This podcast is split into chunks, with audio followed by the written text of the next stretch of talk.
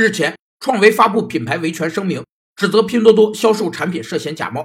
知名商标与山寨品牌之争也成为热点话题。